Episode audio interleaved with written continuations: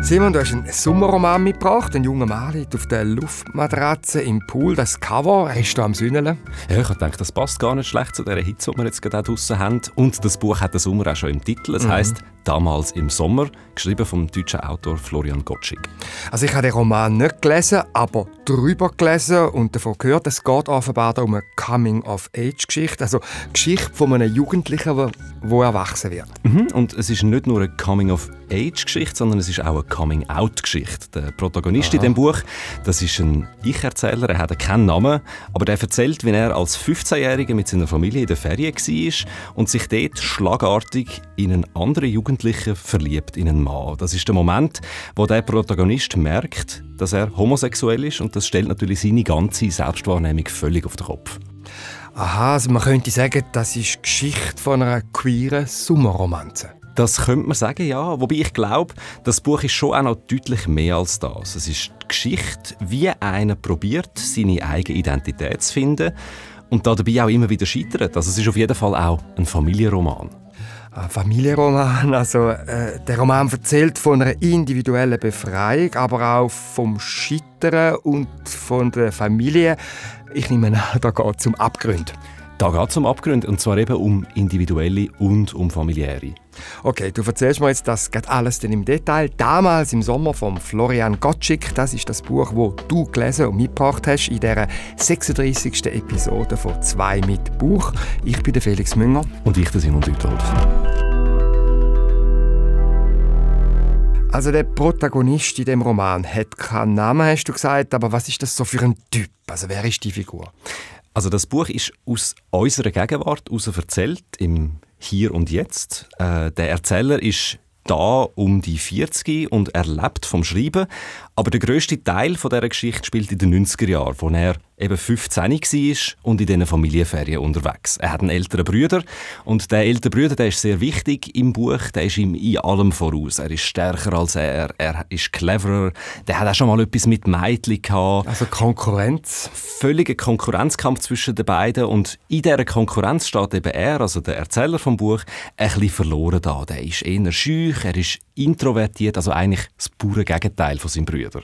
Das ist so eine klassische Situation, zwei Brüder, die sich da aneinander reiben und natürlich vor allem in der Pubertät. Mhm.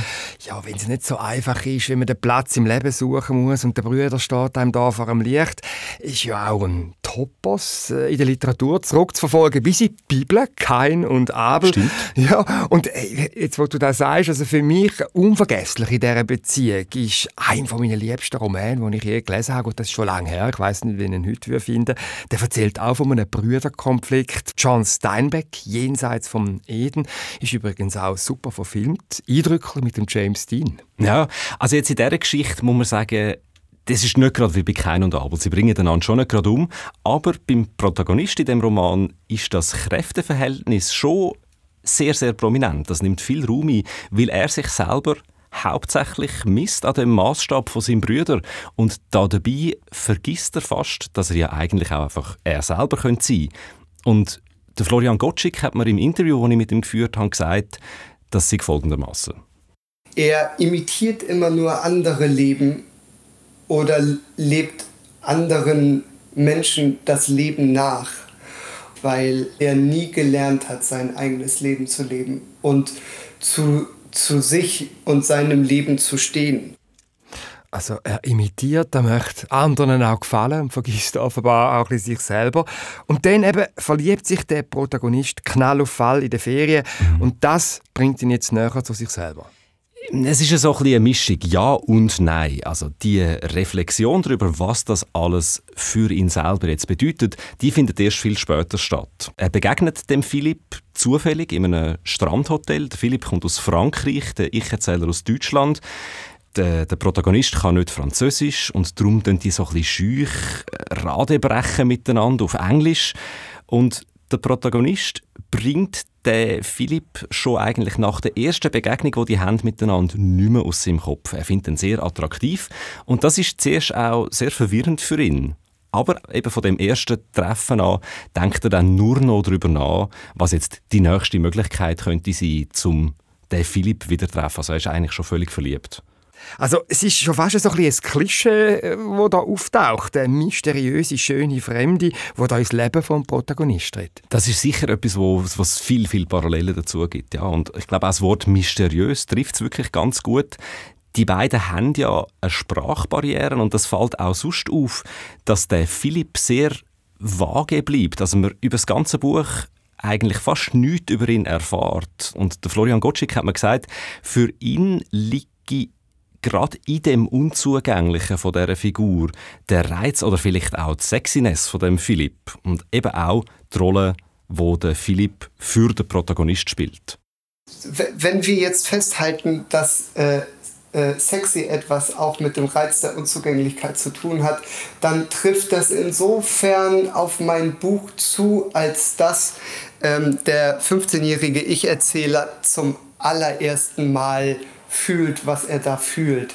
Also viel weniger ist das Gefühl der Unzugänglichkeit zu finden in der anderen Person, also in Philipp, sondern in dem äh, Ich-Erzähler selber. Nämlich er, ähm, er hat noch überhaupt gar keinen Zugriff auf diese Gefühlswelten, die da auf ihn warten. Und das ist ja etwas, was ihn total übermannt in meinem, in meinem Roman und dann auch jahrzehntelang anhält. Also er lernt eigentlich durch die Begegnung zum ersten Mal kennen, was es heißt, eigene Gefühle zu haben und mhm. zu diesen Gefühlen zu stehen. Mhm. Und äh, sich nichts vorschreiben zu lassen von anderen, weder von seiner Familie noch von seinen Brüdern. Mhm, das ist verwirrend, weil das ist er sich nicht gewöhnt. Und wie sich das wirklich anfühlt für den Protagonist, was der Florian Gottschick da gerade beschrieben hat, die Gefühle, die ihn übermannen, dazu habe ich eine Stelle aus dem Buch dabei, wo das beschrieben wird. Ruhe wollte sich in der Hängematte partout nicht einstellen – denn Philipp schob sich mir regelmäßig wieder ins Bewusstsein. Plötzlich erfüllte meinen Körper ein Beben, das einerseits von meinem lauten Herzschlag herrührte, andererseits von etwas anderem, tieferem. Heute weiß ich, es war keine Liebe und kein Verlangen. Wann immer ich an Philipp dachte, war mir, als schaute ich in einen Spiegel. Wenn ich versuchte, mich an Philipps Gesicht zu erinnern, schob sich ein Nebel vor mein inneres Auge – ich konnte mich trotz allen Bemühens nicht an sein Gesicht erinnern. Dennoch fühlte er sich nah an, unendlich nah, als sei er eins mit mir. Wenn ich daran zurückdenke, fühle ich mich, als träfe ich einen jahrhundertealten Freund wieder, der als einziger auf der Welt imstande war, in die dunkle Tiefe meiner Seele ein Licht hineinzutragen. Also da passiert ganz offensichtlich ein Haufen bei dem Ich-Erzähler. Die Gefühle erschüttern ihn, zeigen ihm ganz neue Seiten von sich selber. Äh, es irritiert mich zwar ein bisschen, weil er sagt, es sei keine Liebe und kein Verlangen, irgendwie so hat es glaube geheißen. Und ich frage mich dann jetzt schon grad, was es denn ist. Also vielleicht, dass er ihn gegenüber sich selber erkennt, wobei das ja eigentlich auch zur Liebe gehört. Auf jeden Fall schildert er da so eine Verschmelzung vom Ich und dem Du. Wobei, äh, ja, irgendwie tönt das jetzt auch ein bisschen platt für mich. Also ich frage mich gerade, ritzen wir da jetzt gerade so ein bisschen Kitschgrenzen? Kann man vielleicht schon sagen. Also das Ganze wird in so einer jugendlich romantisierenden Sprache auch geschildert zum Teil, aber dafür auf der anderen Seite ist man halt näher dabei. Man kann gut nachvollziehen, was im Kopf von dem 15-Jährigen abgeht, wie er leidet, auch wenn er einmal keine Nachricht von dem Philipp bekommt, äh, wie er auch an sich selber immer wieder große Zweifel hat. Und ich glaube, so die Teenager-Gefühl, das ist halt einfach ein Stück weit näher beim Kitsch manchmal. Ähm, was ja auch ist, der Protagonist der erzählt die Geschichte in unserer Gegenwart, aber das, was er erzählt, ist ja in den 90er Jahren passiert. Es ist also eine persönliche Erinnerungsgeschichte von dem Protagonist und an solchen Stellen merkt man halt auch, dass so Erinnerungen häufig etwas vielleicht romantisch verklärt haben. Der Florian Gottschick hat gesagt, das sei äh, auch eine bewusste Entscheidung von ihm gewesen. Er bezeichnet das als Brille von dem Erzähler.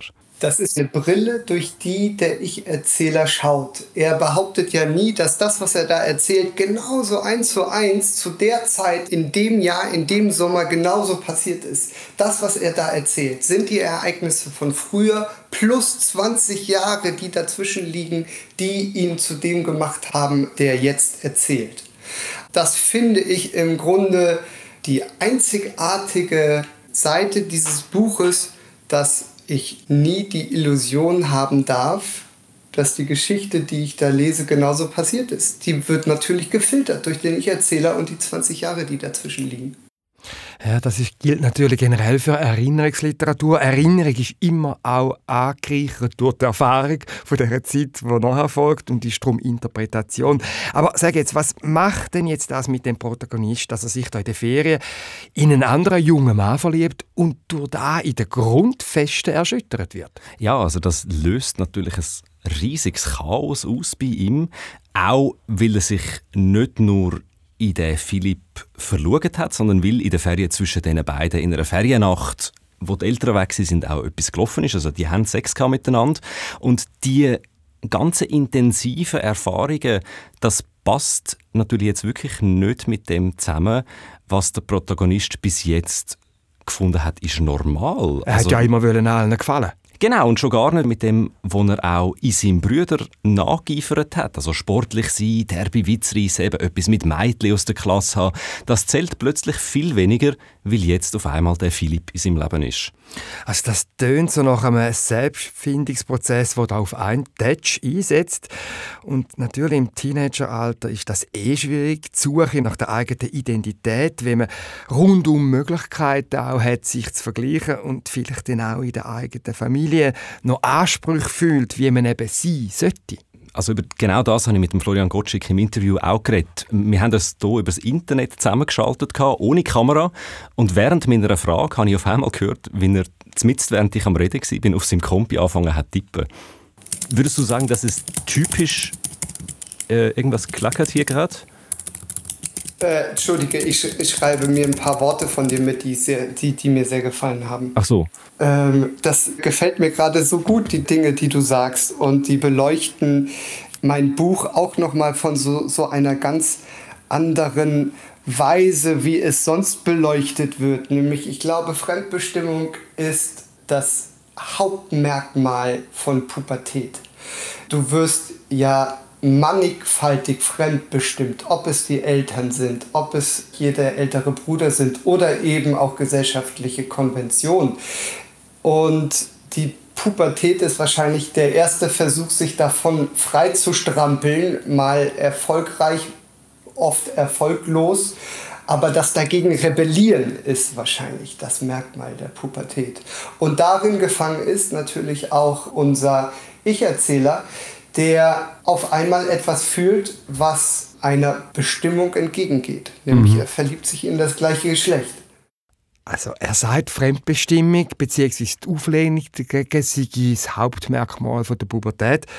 Ich, ich frage mich jetzt gerade, ähm, er hat ja erwähnt, andere haben das völlig anders gesehen. Hat er dann auch gesagt, wann er sonst so zu hören überkommt über den Roman? Also sein Roman wird halt häufig so als queere oder schwule Sommerromanze beschrieben, aber ihm greift das zu kurz. Er findet, das stelle viel zu fest der eine Aspekt in den Vordergrund, dass seine Hauptfigur in der Pubertät halt herausfindet, dass er Männer liebt. Was in meinem Buch oder ähm, auch in anderen Werken wichtig ist, dass es nie queere Geschichten an sich sind, sondern ich äh, die Queerness als normale Gegebenheit äh, nehme und darin eigentlich ganz andere Plots einbette. In, äh, damals im Sommer geht es ähm, ja nicht nur um diese erste Verliebtheit in das gleiche Geschlecht, sondern auch um die Konkurrenz der Brüder, um eine ähm, äh, Dysfunktion in einer Familie, um eine ganze Familiengeschichte und um eine ganze Lebensgeschichte des Ich-Erzählers, der 20 Jahre später noch das aufarbeitet, was in diesem Sommer passiert ist. Es soll zu einem ganz normalen Sprachgebrauch werden, wenn ich als Mann sagen kann, mein Mann und ich waren gerade da und da im Urlaub, es war schön und nicht, guten Tag, mein Name ist Florian, ich bin schwul. Mein Kollege kommt ja auch nicht auf mich zu und sagt, hallo, ich heiße Sascha, ich bin übrigens hetero. Niemand geht in seiner Pubertät zu seinen Eltern und sagt, Papa, Mama, ich muss euch was beichten, ich bin hetero.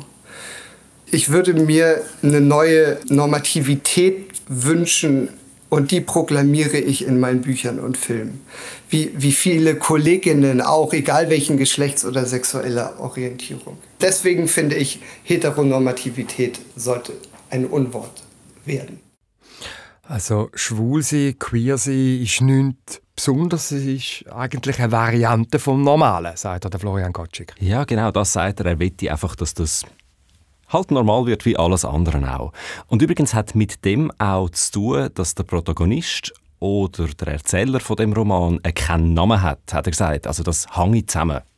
Also, dass der ähm, Ich-Erzähler keinen Namen hat, das hat sich so im Schreiben entwickelt, weil ich von ähm, jemandem erzählen wollte, der ja für viele Jugendliche steht. Ähm, man unterstellt mir, dass, dass er ich bin, aber ich bin doch relativ weit entfernt von dem Ich-Erzähler. Aber ich schlüssel das äh, im Prolog einmal auf und da schreibe ich, der Sommer, von dem ich hier schreibe, ist eine Vielzahl an Sommern, so wie der Ort eine Vielzahl an Orten ist. Die Jugend ist eine Vielzahl an Jugenden und ich eine Vielzahl an Ichs. Also ich glaube, das ist der Schlüssel, warum ähm, er keinen Namen hat. Er, er dient vielleicht so auch viel mehr als Projektionsfläche für jeden Leser und jede Leserin. Also es geht darum, dass er eine Geschichte erzählen will, die eben möglichst universell ist, mhm. allgemeinmenschlich ist und weil er es jetzt schon gesagt hat, dass man gerne behauptet, der Erzähler im Buch sei er selber. Äh, ich habe den Florian Gottschik äh, bis jetzt nicht kennt. Ich habe ihn dann im Vorfeld von der Produktion schnell noch ein bisschen gegoogelt, da wo du mir gesagt hast, dass wir über das Buch heute reden. Und Damals im Sommer, das ist Florian Gottschik sein zweiter Roman. Er arbeitet auch noch als Filmregisseur und Drehbuchautor. Und er ist selber homosexuell und erst noch ziemlich genau im Alter vom Erzähler. Jetzt hat er aber vorher gesagt, dass der Ich-Erzähler ziemlich weit weg sei von ihm. Ich frage mich jetzt, wie geht das zusammen? Also, wie kommt er denn zu dieser Geschichte? Ja, ich habe da auch noch ein genauer nachgefragt. Und er hat das, lustigerweise, was ich nachgefragt habe, mit dem weit weg auch gerade wieder recht fest relativiert. Ich glaube, man kann von nichts schreiben, das einem nicht sehr nahe ist. Ähm, man schreibt dann doch immer nur von sich und von seinen alter Egos oder vielleicht dem Wunsch, wie man sein möchte oder der Angst, wer man werden könnte. Und bettet dann diese vielen Ichs, die man in sich trägt, in ein Plot, in einen Geschichtenplot. Und dieser Geschichtenplot um einen Jungen, den ein anderer Junge im Urlaub kennengelernt hat, in den er sich verliebt hat und der am Ende, und ich bin jetzt so frei und Spoiler, was ich sonst nie mache, der am Ende stirbt. Das ist eine Geschichte, das ist der Plot, den, äh, der mir erzählt wurde und der mich so berührt hat und mitgenommen hat, dass ich ihn in meine Welt von Ichs äh, transferiert habe. Also er will es nicht reduziert haben auf sich als realer Mensch, weil er eben darüber aus etwas erzählen will, über das Menschsein an sich, leuchtet ein. Mhm. Jetzt musst du entschuldigen, mir ist vorhin nochmal ein Buch in den Sinn gekommen, das eine ähnliche Geschichte erzählt, äh, wo übrigens auch wieder verfilmt ist, «Call Me By Your Name» vom US-amerikanischen Autor André Assiman. Mhm. Und Ganz berühmt.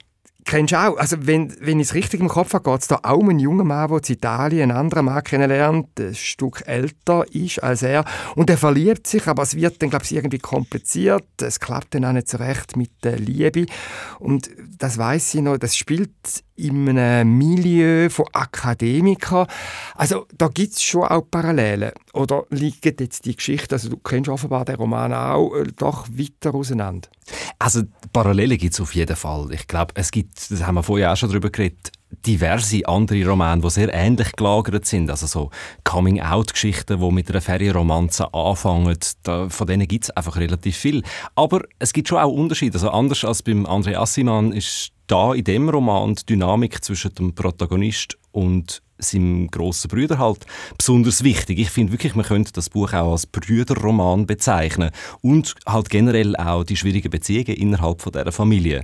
Aber auch das, also die Familienbeziehungen, das ist natürlich auch wieder etwas, wo es sehr viele Parallelen gibt. Die innerfamiliären Konflikte.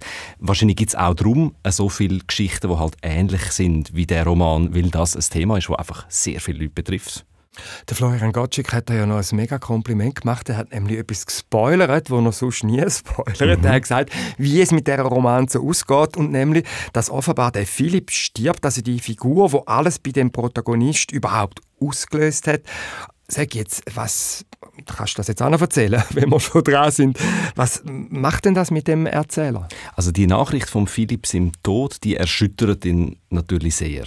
Aber gleichzeitig ist das auch wieder ein Katalysator für ihn. Also eigentlich erst durch das Trauern kommt er nachher an einen Punkt, wo er sich endlich sicher ist und auch bereit fühlt, bei seiner Familie sein Coming-out zu machen und ihnen überhaupt zu erzählen, was dort in der Ferien passiert ist von dieser Begegnung. Nur das Coming-out, das läuft dann schief, weil die Familie halt dazwischen funkt. Aha, jetzt kommt wieder der grosse Bruder, der macht den ab und stillt dem Joe, stimmt's? Mm, ich will da nicht ganz alles spoilern, aber was ich sagen kann, just an dem Abend, wo er das beim Essen verkünden will, geben die Eltern bekannt, dass sie sich trennen. Oh, ja gut, jetzt kann er nicht auch noch mit dem Coming Out kommen, da würde er, glaube ich, das Futter ein bisschen überladen. Ja, das, da liegt natürlich jetzt das Coming Out zuerst einmal wieder auf Eis. Und das ist auch ein bisschen tragisch, weil er seinem Vater dann erst Jahre später kann überhaupt erzählen, dass er schwul ist. Jetzt verstehe ich ja langsam, warum du vorhin gesagt hast, das Buch sei ein Familienroman.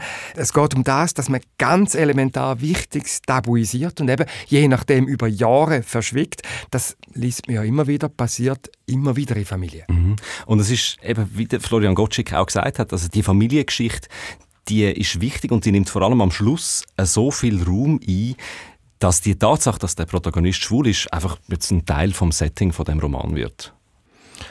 Aha, also da gibt es nochmal eine Änderung. Also du hast gesagt, die Geschichte spielt in den 90er Jahren. Jetzt, ich kann mich noch gut erinnern, dort mal ist es noch nicht so ganz selbstverständlich gewesen, wie vielleicht heute, dass sich jemand als schwul geoutet hat.